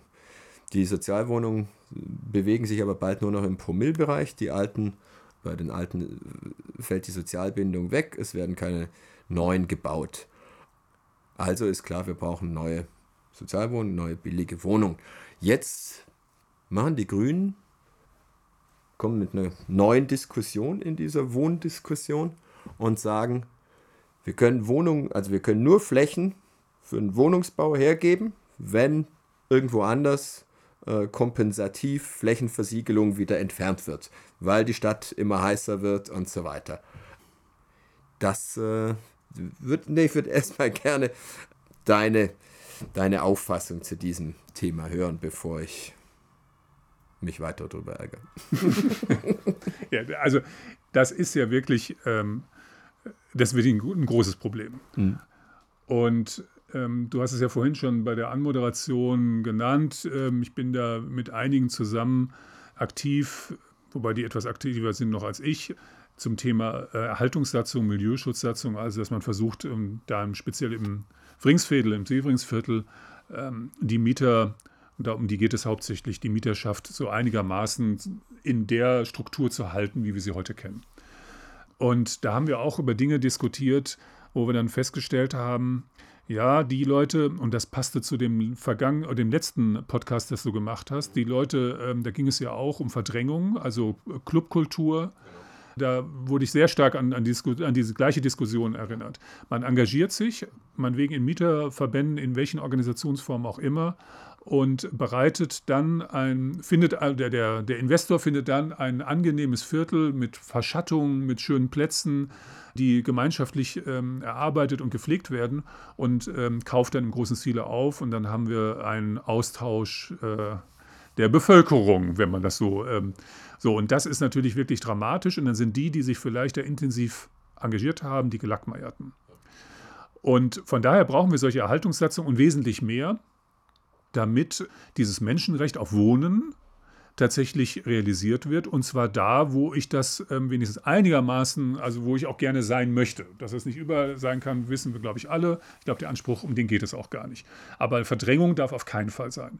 So, das ist schon mal so ein ganz wichtiger Punkt, lass über den kurz, wir es auch reden müssen. Lass mich kurz einhaken ja, beim, beim Thema Milieuschutz, damit es ähm, jeder versteht. Äh, so eine äh, soziale Erhaltungssatzung, Milieuschutz, verhindert, dass Luxussanierungen, teure Sanierungen auf die Mieter umgelegt werden oder durchgeführt werden können ohne Zustimmung des Vermieters, weil die dann auf die Miete umgelegt werden können. Das ist, ähm, weil in, der, in dem Bestandsmietverhältnis ähm, ist sozusagen die, die Möglichkeit der Mieterhöhung gesetzlich streng limitiert. Und das ist ähm, eine Möglichkeit für, für die Eigentümerin, ähm, nochmal zusätzlich einen Schluck aus der Pulle zu nehmen, wenn sie, ähm, wenn sie was weiß ich, ähm, äh, irgendeinen schicken Außenaufzug oder sonst was ähm, dann umlegen können auf die, auf die Mieterinnen und Mieter. Früher ähm, gehörte zur Erhaltungssatzung auch noch das Umwandlungsverbot von, also äh, das Verbot einer der Umwandlung einer Mietwohnung in eine Eigentumswohnung. Das hat leider die aktuelle Landesregierung ähm, gekippt, ähm, dieses Verbot. Und ähm, dieses Instrument kann, kann Gentrifizierung und Verdrängung nicht vollkommen stoppen, aber man weiß aus über 30 Jahren Erfahrung in Städten wie, wie München, Berlin, Frankfurt, die das dutzendweise ähm, haben, die, haben die Quartiere unter Milieuschutz gestellt, dass es es wenigstens verlangsamen kann. Und jetzt ähm, ist Milieuschutzsatzung für Severinviertel. Das lässt die Stadt ein bisschen schleifen, muss man sagen. Denn das funktioniert ja nicht, ohne dass die Mieterinnen wissen, dass sie da einen Rechtsanspruch ähm, haben, dass das geprüft wird, ob diese Sanierung notwendig ist. Die müssen wissen, was sie welche Rechte sie haben, müssen darüber informiert werden von der Stadt und dann brauchen sie bei der Stadt auch eine Anlaufstelle, wo sie das melden können, denn von außen sieht man nicht, was der Vermieter mit dem Bad anstellt. Und da ist die Stadt etwas, etwas ähm, äh, uninspiriert und dann ähm, hört man CDU, FDP, die sagen, die, der Milieuschutz für Severinsviertel, bevor man andere Gebiete unter Milieuschutz stellt, soll erstmal ein Testlauf sein das mit dieser mangelnden Motivation bei der Verwaltung kombiniert, nährt den Verdacht, dass man es gegen die Wand fahren lassen will, zumal man ja genau weiß, was bei dem Testlauf, wenn man es richtig macht, rauskommt, nämlich das, was die Erfahrungen aus, aus München ähm, und so weiter ähm, sagen. Alter Witz von mir, ähm, als ich vor 40 Jahren die erste Zucchini gegessen habe, war das ein Abenteuer. Da wusste ich nicht, was bei rauskommt. Heute sehe ich dem Genuss von Zucchini, egal in welchem Kontext, in München, in Frankfurt oder in Köln, in der Südstadt ähm, oder in Chorweiler, recht entspannt entgegen. Da, da weiß ich, was mich erwartet. Genauso weiß ich bei der Milieuschutzsatzung. Das heißt, man könnte die jetzt schon machen, was anders, wo seit 30 Jahren läuft. Denn wir sprechen von einer Milieuschutzsatzung und nicht von irgendwelchen ähm, radikalen Dingen. An anderen Orten werden ganz andere Dinge diskutiert. In Berlin gibt es eine riesen Enteignungsbewegung. Die haben tatsächlich die Enteignung ähm, großer Immobilienunternehmen auf die Tagesordnung gesetzt. Eine starke Bewegung ähm, gibt es da. Als Reaktion hat die Politik dann da den, den Mietendeckel beschlossen. Hier geht es um soziale Erhaltungssatzungen. Eigentlich, eigentlich, bevor man über irgendwas anderes spricht, ein, ein klares Muss. Ich wollte zurück zu diesem Thema der grünen Flächenversiegelung. Ne? Ich, darf ich ja, bitte, einer? bitte. Also, äh, was wirklich völlig falsch ist, das als Piloten zu ähm, ja. starten. Äh, da sagen selbst die Kritiker. Ja. Ähm, wir müssen ganz schnell bevor es ringsherum, ja. nee, bevor es zu spät ist, aber auch aus logischen Gründen, weil wir dann auch an den Grenzen, also ähm, Ubiering ist, ist eine Grenze, ja. dann auf der einen Seite darf ich sanieren, entsprechen und, und, manche besitzen ja auch. Einen, mhm. Also kommen wir zu ganz irren äh, Konkurrenzsituationen. Wir müssen, wenn man das macht, muss man es richtig machen und da muss man es komplett ausrollen. Und wir müssen natürlich auch von Frankfurt lernen. Es gab im Frankfurter Westend, wer das kennt, gab es auch eine Haltungssatzung, die hat man nie ernst genommen, ja, und hat auch die Ergebnisse, die man heute da sieht. Da ist Gentrifizierung hoch 13. Also da müssen wir auch was draus lernen. Und wir brauchen natürlich ganz dringend Büros, so ein Bürgerbüro, was sehr niederschwellig ist, wo man mal guckt, wie das betrieben wird, ob das gemeinschaftlich betrieben wird mit ähm, Innis und der Verwaltung ähm, wo man sich erkundigen kann, weil für die Menschen das ganz schwer zu trennen ist, was ist das eine, was ist das andere, was ist das konkrete Mietproblem, was über die Haltungssatzung gar nicht abgefedert werden kann. Aber trotzdem brauchen die diese Unterstützung. Also wäre es vielleicht mit dem Mieterschutzverein ein ganz gutes ähm, Zusammenarbeiten. Und da müssen wir hinkommen zu einer menschengewandten ja, Verwaltung, die dann auch vor Ort ist. Ähm, das wäre wär in dem Punkten eins von noch ganz vielen Sachen, ja, ja. die zu diskutieren ist. Klar. Nochmal zurück zu dieser ja. Flächenversiegelung. Ähm, ich finde, diese Debatte lenkt ab von der, von der Art, von der Fröhlichkeit, mit der ähm, Schwarz-Grün und ähm, die Vorgängerbündnisse im Rat und die Stadtverwaltung Flächen verfeuert hat an Investoren, die renditeoptimiert bauen, aber nicht bedarfsgerecht bauen. Also ähm, da muss man doch erstmal erstmal da gucken, ähm, was da falsch läuft, bevor man dann sagt, stopp, jetzt keine neuen Flächen bebauen. Mal gucken, was man zurzeit eigentlich mit diesen Flächen treibt. Also überall gibt es einen großen Investor, der natürlich ein Interesse hat an der schlanken Verwertung dieses, dieses Grundstücks und dann eine einfach, einfach zu kontrollierende Nutzung ähm, da, da etabliert. Büros, ein riesen Bürokomplex, den kein Mensch braucht, nach dem anderen entsteht. Hotels, ähm, also was ich, Eigelstein, ehemalige Gaffelbrauerei, da entsteht halt so ein neues Hotel, ne, anstatt dringend benötigten Wohnraum zu bauen. Was für absurde Blüten das treibt, Klutgelände. Ne? Da war, gab es eine lebendige Künstlerkolonie. Ähm, die wurden alle rausgebeten mit dem Versprechen, dafür bauen wir euch hier ein Atelierhaus hin. Da hat der Investor mal rechtlich geguckt und hat dann gesagt, okay, wir haben jetzt hier ein Atelierhaus gebaut. Unser Jurist sagt, 50 äh, plus eine Wohneinheit oder 50 plus eine Einheit reicht, damit das Atelierhaus heißen kann. Und ähm, die Bindung, dass es Ateliers sein müssen, dauert zehn Jahre. Gerechnet nicht ab schlüsselfertiger Übergabe, sondern ab Baubeschluss. Und weil das ja später als Wohnung verwertet werden soll, sind es auch nicht Ateliers, die da gebaut wurden, sondern da wurden Wohnungen gebaut. Und das heißt, die Miete berechnet sich nach der Vergleichsmiete, sind dann 8,50 äh, für den Quadratmeter. Und das ist kein Atelier, das kann sich kein Künstler, keine Künstlerin leisten. Ne? Und so werden Flächen verfeuert. Klar, da sind jetzt Wohnungen entstanden, das ist jetzt, aber, ähm, aber das Prinzip bleibt das gleiche. Immer devote Haltung gegenüber der Renditeoptimierung. Ne? Genossenschaften und so weiter gucken, gucken in die Röhre, weil auch eben der Boden noch zu teuer ist. Das heißt, wir brauchen, wir brauchen Instrumente, mit denen wir den, den Boden und die Immobilien dieser diesem überhitzten Markt entziehen. Da ist Milieuschutzsatzung zum Beispiel ein Anfang, ne, damit, ähm, damit die Bodenspekulation aufhört. Ich meine, die Leute verdienen, die Eigentümer verdienen mehr damit, ihr Grundstück unbebaut zu lassen, als es ähm, mit einer Immobilie zu verwerten, weil der Grundstückspreis ähm, so schnell steigt, wenn sie es fünf Jahre liegen lassen, dann können sie das mit einem unfassbaren Gewinn weiterverkaufen. Ja. Entschuldigung, dass ich jetzt so lange gesprochen habe. Nein, das, ich, ich also ähm, ich kann dir da auch nur ähm, zustimmen. Ähm, du wolltest ja eigentlich diesen, diese Kontroverse ähm, ja. zwischen ähm, Bodenversiegelung genau. und Neubauten ähm, ähm, mit mir diskutieren. ich glaube, man kann beides hinbekommen. Also wir müssen uns natürlich da ernsthafte Gedanken machen und wir müssen uns darüber, ich weiß, das wurde im Wahlkampf dann auch gleich ganz böse ausgeschlachtet, die Grünen sind gegen ähm, Einfamilienhäuser. Ich rede jetzt mal als Reinhard Goss, jawohl, ja. ich bin dagegen. Ja, natürlich. Ähm, ja. Und nicht, weil ich nicht dem einen das Haus nicht gönnen würde, dem einen oder der, der anderen, sondern wer ähm, wie wir mit dem Rennrad hier rumfährt und wir haben Bodenwerte, die es in Europa nur noch in der Ukraine gibt, die wir gerade alle zu betonieren. Mhm äh, mit Schottergärten versehen und so weiter. Ja. Das kann keine Lösung sein, wie wir hier die Klima, ähm, Katastrophe abwenden. Und wir müssen natürlich die Nahversorgung sicherstellen und so weiter. Von daher ein ganz wichtiger Punkt, nicht weiter zu versiegeln. Und ich glaube, ähm, in der Abschätzung, wie man jetzt im eher innerstädtischen oder ne, näheren Bereich dann mit Entsiegelung und Bebauung umgeht, naja, dann mm, wir könnten ja auch mal beginnen, die Bahngleise, die wir haben, der Stadtbahn, äh, zu begrünen. Und da, also über solche Sachen könnten wir auch kompensieren. Wir könnten endlich in die Dachbegrünung ähm, einsteigen und das ernsthaft. Oder bereits versiegelte Flächen überbauen, Parkplätze und so weiter. All solche Geschichten. Also da äh, würden wir eine Menge Dinge finden. Und die müssen wir jetzt ja auch finden. Wir müssen uns jetzt Gedanken machen. Wir haben ähm, Starkregen ähm, oder Ereignisse, also viel zu viel. Das geht dann über den Rhein dann letztendlich weg, Kanalisation, zack, ist es weg. Wir müssen Regolen vermutlich wieder bauen, wo wir Wasser einspannen und dann nachher unsere Bäume, Hecken und was auch immer wir da brauchen, ähm, mit bewässern. Und dass das geht und dass das keine grüne ähm, Fantasien sind, zeigt Wien, aber auch andere Städte, die im großen Stile äh, diese Verschattungsaktionen machen und da sehr fantasievoll sind. Und auch da ganz viel die Bürger wieder machen lassen. Also da gibt es dann wirklich ein Heftchen oder online, wo ich sagen kann, ach, in der Straße, mm, und dann kann ich fertige Module mir da runterladen und weiß genau, da kriege ich sie genehmigt, da kriege ich sie gefertigt.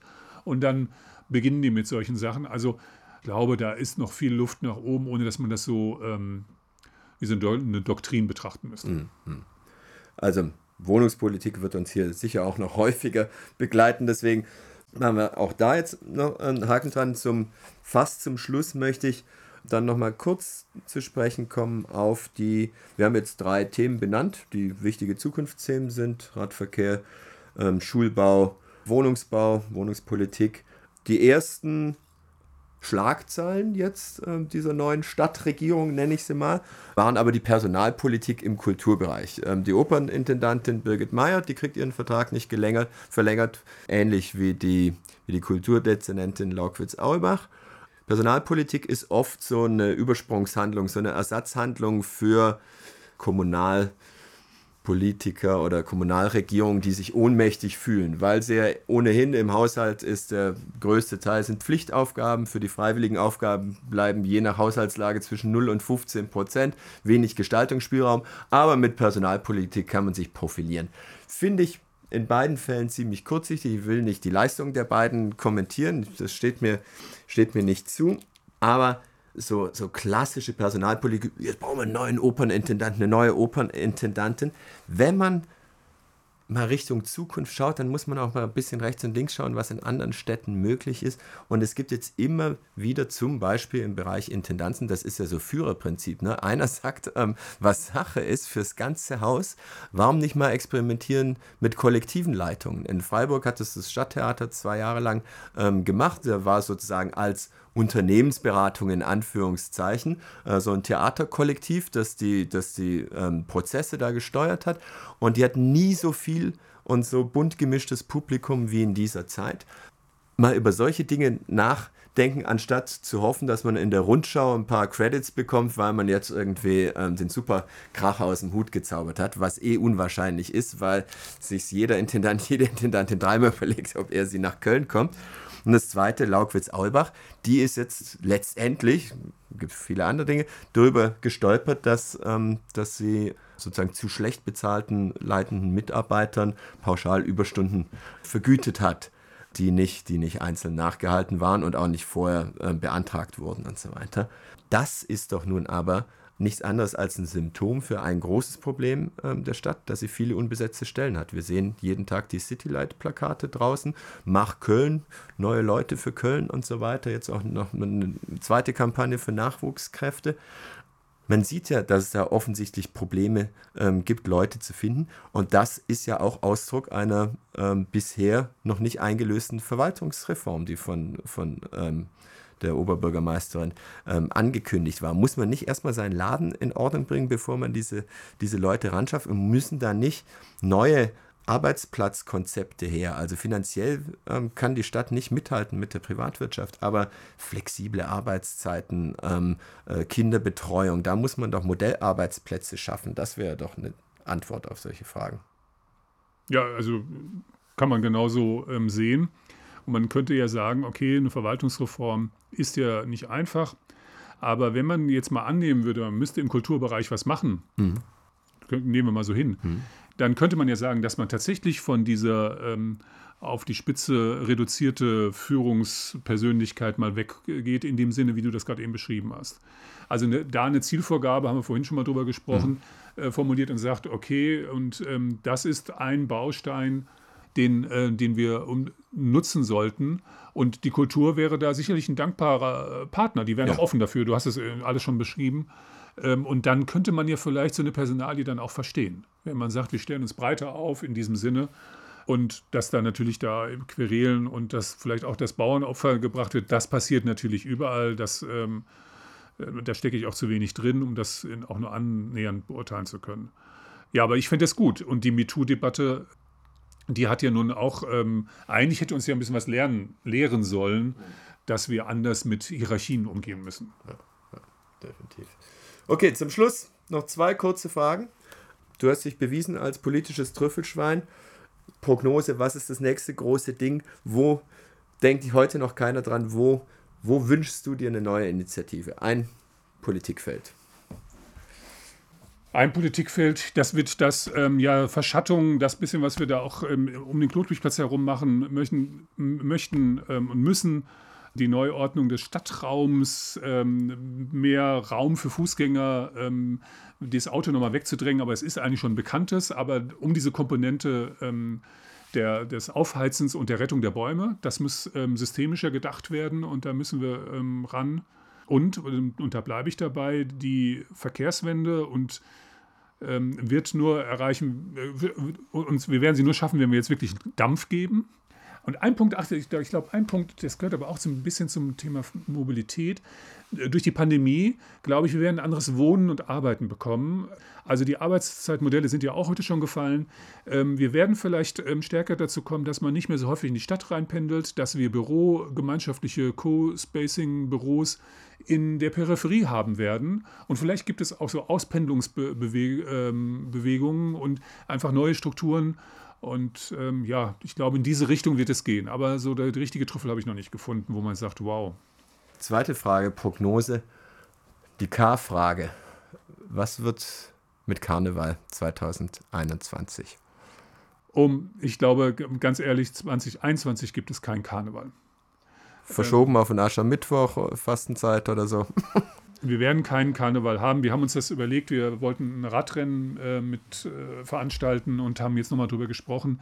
Wir wollten, das wäre im September ähm, nächsten Jahres, ähm, das haben wir jetzt erstmal abgeblasen und wir können uns alle nur die Daumen drücken, dass ähm, vielleicht der 11.11. .11. gefeiert werden kann. Da muss auch alles gut laufen mit den Impfungen und so weiter. Da darf uns nichts in die Quere kommen. Es ist super traurig und ähm, da kann man echt drüber heulen. Man fragt sich, warum man dann überhaupt noch in Köln lebt. Ja.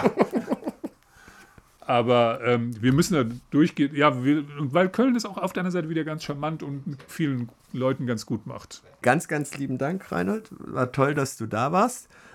Zum Schluss noch ganz kurz in eigener Sache. Die erste Folge von Ohrenblut haben bis heute 300 Leute gehört. Das ist ein wirklich tolles Ergebnis. Ich kriege sehr viele Komplimente, die ich ähm, gerne weitergebe für die Tonqualität. Ähm, vielen Dank, lieber Tillmann Schornig, für die Tonmeisterei. Ich kriege auch Komplimente für die Grafik. Da geht der Dank an meine nicht minder liebe Schwester Julia Rohr. Und in zwei Wochen hören wir uns wieder. Da spreche ich mit Anja Kolatschek und Boris Sieverts über Stadtentwicklung auf der Schelsig. Bis hierhin vielen Dank fürs Hören und nochmal ganz lieben Dank dir, Reinhold, dass du da warst. Es hat super Spaß gemacht. Danke, dass ich hier sein durfte.